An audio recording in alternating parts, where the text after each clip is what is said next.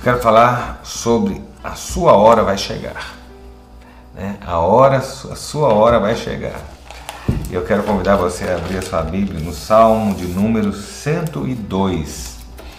Salmo 102, versículo 13. Salmo 102, versículo 13. É o que eu quero falar com você hoje. Diz assim, Salmo 102, 13 fala: Tu te levantarás e terás piedade de Sião. É tempo de te compadeceres dela, e já chegou a sua hora. Eu quero falar para você hoje, dizer que a sua hora está chegando. Né? A hora de Deus para a sua vida está chegando. E eu não tenho dúvida disso. Né? E é, é sobre isso, sobre a hora, sobre o momento de Deus nas nossas vidas que eu quero compartilhar com você. Né? A gente tem é, a nossa vida regulada por relógio, né? a gente tem a nossa vida regulada por, pelo tempo. Né? Quando a gente trabalha com cozinha, né? seja uma dona de casa, seja um chefe de cozinha ou um cozinheiro, a gente vai botar alguma coisa no forno, muitas vezes a gente bota o timerzinho lá. Olha, eu tenho que assar um bolo a 180 graus por 35 minutos. Aí você vai lá, bota 180 graus e bota 35 minutos. Quando der 35 minutos, chegou o tempo de tirar o bolo do forno porque o bolo está pronto. Você vai acordar de manhã, seis e meia da manhã. Você vai lá no seu celular, vai no relógio da sua cabeceira e você marca lá seis e meia da manhã. Quando der seis e meia, a hora certa vai tocar o despertador para que você levante. Né? Para um tempo certo determinado, com um objetivo certo determinado, é que a gente tem uma hora certa marcada. Há uma hora certa na nossa vida para várias coisas e há uma hora certa de Deus para a sua vida. Há uma hora certa de Deus para mudar a sua situação, para mudar a sua crise, para mudar a sua dor, para mudar o seu desespero, para mudar a pandemia. Olha, quando eu falo o seguinte, tem um tempo certo? Tem. A gente fala o seguinte, olha, vai passar, vai, eu creio que vai passar e você também. A gente sabe quando? Não sabe. Eu não sei quando vai passar. Deus não me disse nada. Deus me disse, Brasília está assim, Brasil, Deus já está fazendo de outra forma. É só o que Deus disse, mas não me disse, não Deus não me disse, deu tempos, né? Mas o fato de nós não sabermos o tempo não quer dizer que a hora de Deus não vai chegar. Há uma hora de Deus para botar um ponto final no sofrimento, há uma hora no ponto de Deus para um ponto final na sua lágrima, há uma hora e um ponto final de Deus para a pandemia, né? Isso vai chegar. Esse Salmo 102, ele era um salmo que foi escrito por alguém que estava enfermo. Não é um salmo de Davi, mas é um salmo de alguém que escreveu porque ele estava enfermo.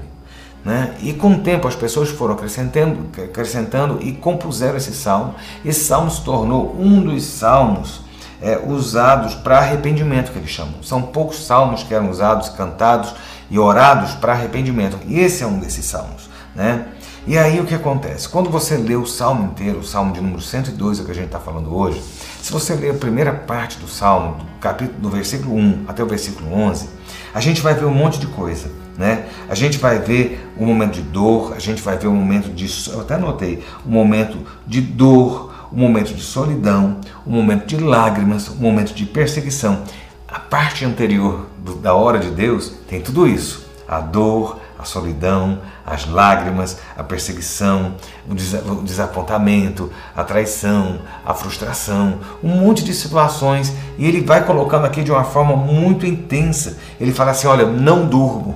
Né? Quantas pessoas, no, no, no versículo 7, fala, ele, o salmista fala: Não durmo.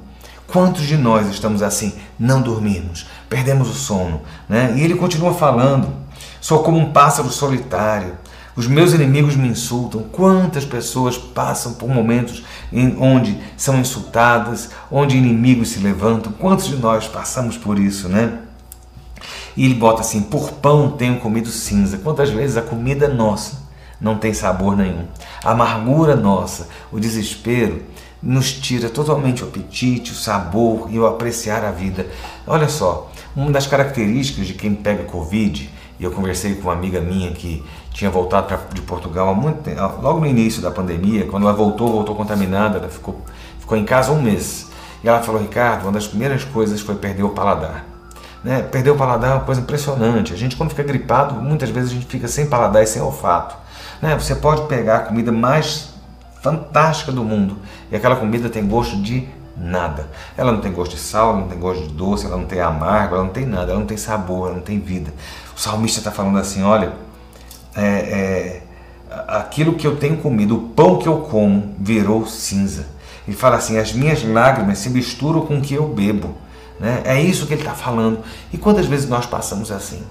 Né? A gente, o fato, meus irmãos, o fato, meus amados, nós sermos servos de Deus, o fato de nós buscarmos o Senhor, o fato de nós sermos marcados com a promessa dos céus, não quer dizer que a gente não vai ter luta, não quer dizer que a gente não vai ter lágrima, não quer dizer que a gente não vai passar por momentos de solidão. Quantas pessoas estão passando solidão agora? E essa solidão, ela está mais latente, mais clara agora. Mas talvez essa solidão já tivesse vindo aí de trás. Né? Quantos de nós estamos abandonados desse jeito? Isso não quer dizer que nós não fazemos parte da promessa de Deus, que nós não temos Deus sobre nós, que Deus nos abandonou. Nada disso. Isso faz parte da vida. Nós passamos lutas. Né? E quando a gente olha na Bíblia, a gente vê situações de pessoas ou parecidas com a nossa, ou situações parecidas com outras pessoas, mas são situações catastróficas. Lá em João capítulo 8, a gente tem a história de uma mulher que foi pega em adultério. Jesus tinha é, pregado com as multidões durante o dia e à noite ele resolveu ir para o jardim do Getsemane. O jardim do Getsemane é perto de onde era o templo. Né? Se a gente, quem vai a Israel sabe que o Getsemane dá para você ir do Getsemane até aonde é o, o, o, muro do templo, onde lá em Jerusalém, onde era a esplanada das mesquitas, onde tem aquela cúpula dourada, é ali onde era o templo de Jerusalém. Né? Jesus estava ali e de madrugada, a Bíblia fala que de madrugada Jesus foi para o templo. Lá no templo tinham outras pessoas e Jesus começou a ensinar aquelas pessoas. Naquela madrugada, uma mulher foi pega em adultério. Uma mulher foi pega num, num, num, num deslize. Uma mulher foi pega num momento em, em, no qual estava fazendo algo errado. Queridos, eu vou dizer a você: quem de nós nunca errou? Quem de nós nunca cometeu pecado? Quem de nós nunca fez nada reprovável? Todos nós temos os nossos altos e baixos, todos nós caímos. A Bíblia fala que o cair é do homem, mas o levantar pertence a Deus. Né? Então, assim, há uma natureza nossa que ela foi. Ela, ela, a queda de Adão lá atrás, ela traz reflexo até hoje. Né, na nossa carne, na nossa vida. Aquela mulher caiu, caiu em adultério, ela foi pega em flagrante. Né? Ela, ela, ela foi acusada publicamente, ela foi humilhada e ela foi envergonhada.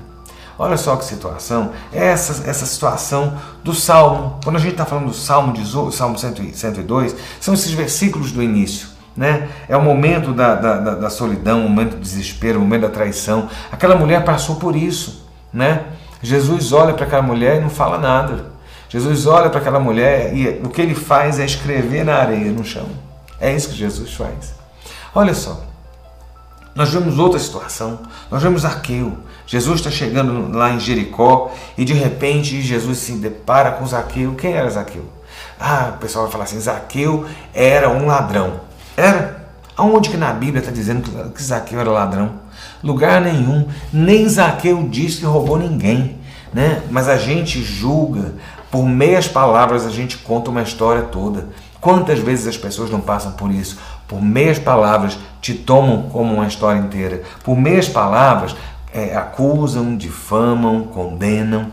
Né? Zaqueu era cobrador de impostos.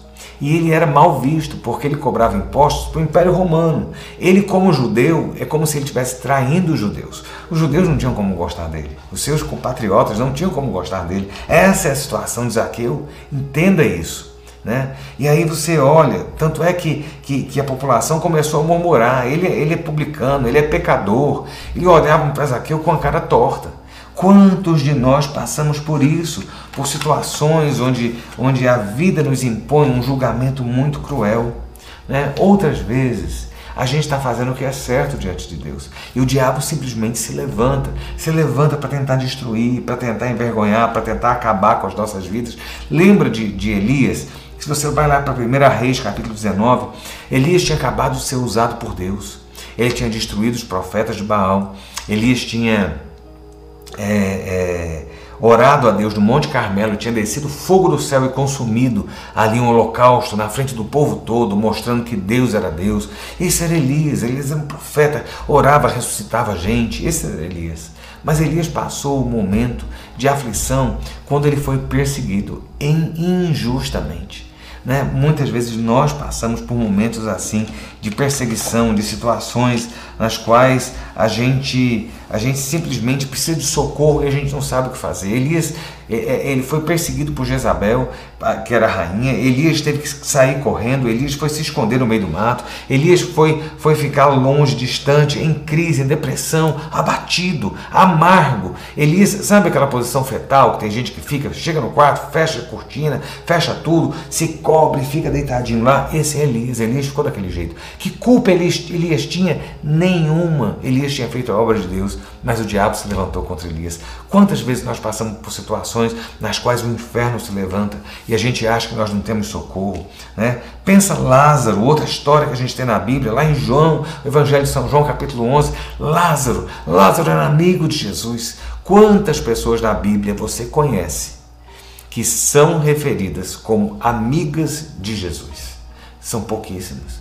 Marta, Maria e Lázaro eram amigos de Jesus. Né? E aí Lázaro fica doente. Lázaro passa uma situação como muitos de nós estão, né? adoecidos, enfermos. Não sei se a sua enfermidade ela é emocional, eu não sei se a sua enfermidade ela é física ou ela é espiritual, mas enfermidade faz parte da vida, acontece e aconteceu com Lázaro. Lázaro ficou doente e aí mandaram chamar Jesus. Jesus demorou. Sabe o que aconteceu? Lázaro morreu. Jesus chegou quatro dias depois. Jesus chegou atrasado. Jesus chegou depois, causando frustração. Sabe, no versículo, é, é, tem um versículo que, né, em, em, em, João capítulo 11, versículo 37, fala o seguinte: as pessoas olharam para Jesus e falaram assim: esse que, que curou e abriu os olhos aos cegos, será que ele não podia fazer com que Lázaro não morresse? Ou seja, eles olharam para Jesus e falaram assim: Olha só, Jesus fez tanta cura, tanto milagre. Será que ele, se ele tivesse chegado a tempo, não ia impedir a morte de Lázaro? Né? Jesus chegou atrasado, sabe? E aí eu quero dizer a você o seguinte: Deus não chega atrasado. Deus não abandona ninguém que está passando por uma prova quando o inferno se levanta. Deus não deixa o abatido caído. Deus não deixa aquele que está acusado que se arrepende caído. Né? Há uma hora, a hora de Deus há uma hora certa, a hora de Deus é chegada. É o que diz aqui no Salmo de número 102, do versículo 1 ao versículo 11. A gente tem o sofrimento, a gente tem a angústia, a gente tem, tem, tem a crise, tem a solidão, tem a traição, tem a dor, tem a doença, tem a morte, tem um monte de coisa. Mas no versículo 12 fala assim: Tu, porém, Senhor, permaneces para sempre, e a memória do teu nome de geração em geração.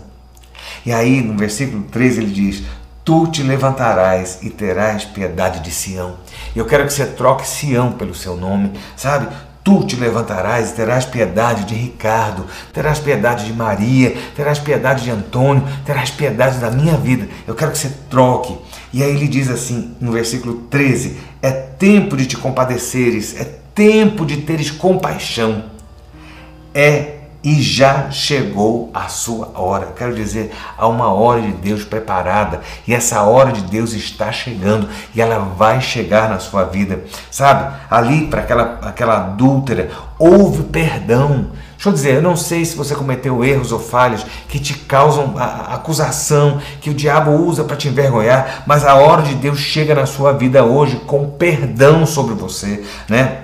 Zaqueu, Zaqueu foi acusado, Zaqueu foi acusado, e ele diz: Olha, se, se eu defraudei alguém, vou devolver. Jesus estava olhando ali um homem que estava sendo restaurado, a restauração e salvação de Deus. Na hora de Deus, a hora de Deus traz o perdão, a hora de Deus traz salvação. Elias estava ali abandonado, Elias estava ali sendo humilhado, perseguido injustamente. O diabo se levantou contra a vida de Elias, Deus mandou um anjo para tocar a vida de Elias com mantimento. Elias estava sem comer, sem beber. O anjo trouxe água, o anjo trouxe pão e falou: bebe e come, coloque-se de pé porque ainda tem jornada.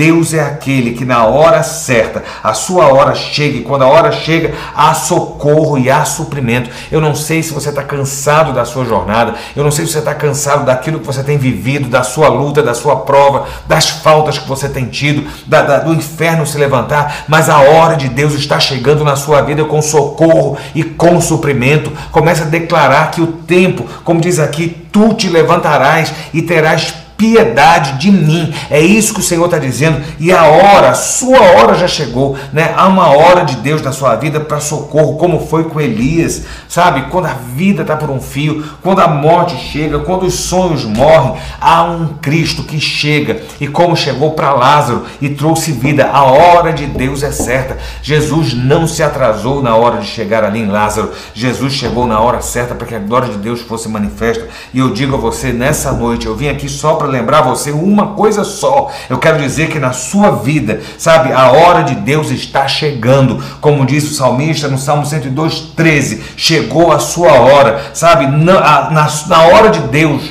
a hora de Deus na sua vida não haverá mais inimigos. Na hora de Deus na sua vida não haverá mais obstáculos. Receba isso em nome de Jesus. Na hora de Deus na sua vida haverá o favor do Senhor. Quando o mundo fecha as portas, quando, quando o inferno tenta colocar grilhões e ferrolhos na sua vida, na hora de Deus você encontra favor. O favor de Deus que abre portas, que derruba muralhas, que muda situações da sua vida. Há um favor de Deus na hora de Deus sobre você. Na hora de Deus, na hora hora dele sobre você, Deus vai colocar as conexões certas. Houve separação na sua vida, houve rompimento, houve crise. Deixa eu dizer a você, Deus pode ter tirado de uma forma que até doa pessoas, situações, às vezes um relacionamento que acabou. Deixa eu dizer a você, na hora certa, Deus, na hora de Deus, Ele vai trazer a conexão certa na sua vida, sabe? Na hora certa, na hora de Deus, sonhos vão ser ressuscitados na sua vida. Há uma hora, sabe? E eu digo a você, eu quero profetizar sobre você essa noite que a hora de Deus na sua vida está chegando, a hora de Deus já está batendo, sabe? Falta aqueles últimos segundos da hora de Deus para que o despertador de Deus da bênção chegue, para que a hora do momento do teu milagre chegue, para que a hora que as cadeias sejam derrubadas, para que você possa ser levantado e levantada, para que você possa se sentir abraçado, honrado, socorrido e suprido. Sabe, Deus tem uma hora e a hora dele na sua vida está chegando, em nome de Jesus. E é isso que eu vim falar essa noite com você, é isso que eu venho profetizar com você. Se eu pudesse estar do seu lado, eu ia pegar os seus ombros, sacudir e falar assim: acorda, não desanima, porque falta só um pouquinho, são os últimos segundos antes do despertador do céu tocar e Deus derramar bênção sobre sua vida. A hora de Deus chegou sobre você. Creia, tome posse, porque Deus vai mudar a sua sorte. Vamos orar, feche seus olhos. Pai, nós estamos reunidos, ó Deus, de forma distante, mas unidos em Ti. Deus, eu creio, Senhor, que o Senhor tem um tempo certo para todas as coisas e a tua hora é a hora perfeita e precisa. O Senhor não chega atrasado, o Senhor não se adianta, mas o Senhor chega na tua hora a nosso favor. Ó Deus, e como diz o salmista, a hora do Senhor é chegada sobre nós e eu quero profetizar sobre os meus irmãos que eles hão de receber em breve a hora certa de Deus, o milagre certo de Deus, na hora, no tempo exato de Deus. O Senhor há de entrar com suprimento há de entrar com socorro, há de entrar com mudança, há de entrar com, com sonhos ressuscitados, com restauração, com novas conexões de vida, com novos relacionamentos, com uma nova unção, com um novo projeto, com um novo propósito. A, a hora do Senhor é chegada na vida da tua igreja, dos teus servos, do teu povo. Ó Deus, eu quero abençoá-los. Ó Deus, que nesta hora também chegue alegria, que nesta hora chegue cura, que nesta hora chegue salvação, que nesta hora chegue o suprimento exato, que nesta hora chegue a tua bênção, a tua graça de forma mais do que abundante. Senhor, esta é a minha oração, é a liberação de bênção que eu faço sobre a vida do teu povo, no nome de Jesus. Amém, amém e amém. Creia, a hora de Deus está chegando sobre você. É a bênção do Senhor sobre sua vida, em nome de Jesus, em nome de Jesus.